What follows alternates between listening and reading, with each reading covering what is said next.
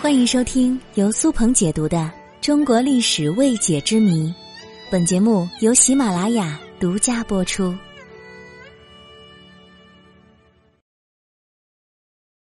汉言秦律，那么汉朝为什么就没有短命而亡呢？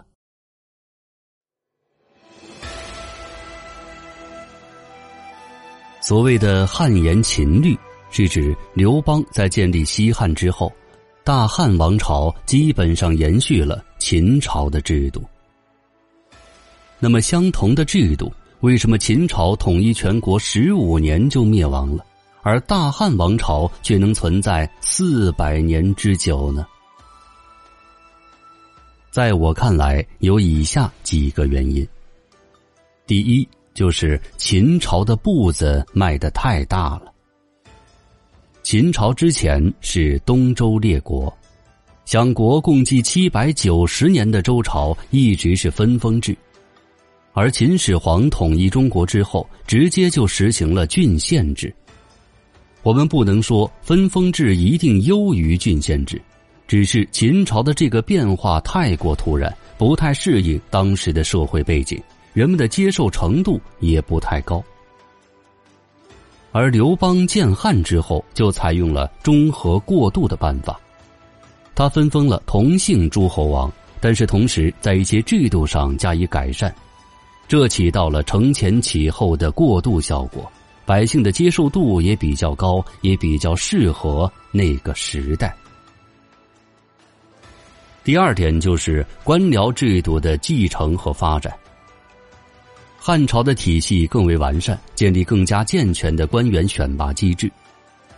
秦始皇为中央集权统治而制定的三公九卿制，虽然对后世产生了巨大影响，但是这个制度本身来说，受限于当时没有配套的官员选拔机制，这个制度并不完善。再加上秦国的法家治国理念，士子阶层对秦朝极为不满。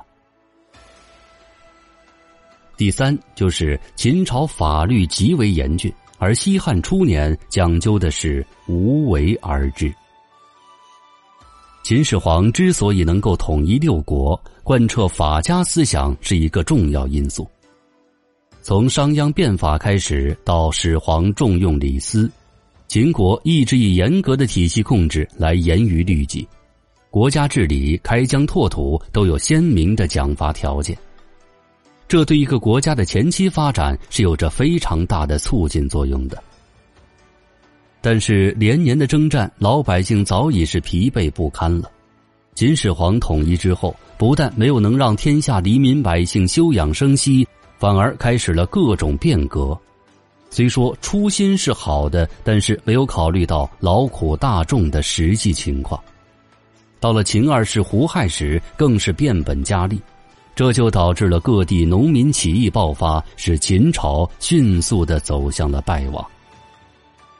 而汉朝虽然沿袭了秦律，但是汉朝是以道家治国，无为而治，休养生息的。汉律虽然成于严苛的秦律，但实际上是有较大改动的。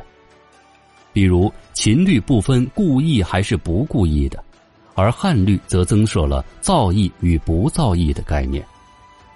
总的来说，汉律相较于秦律更加的细致，更加的人性化了。第四，汉朝只是国家政体机构上继承了秦朝，但是在税赋、通商、盐铁等方面，西汉初期采用无为而治的方针，这和秦法是完全不同的。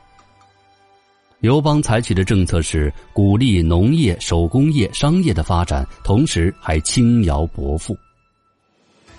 汉朝就是在这种稳定的发展中壮大。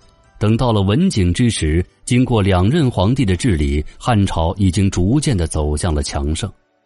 而汉武帝即位，则把汉朝推向了鼎盛时代。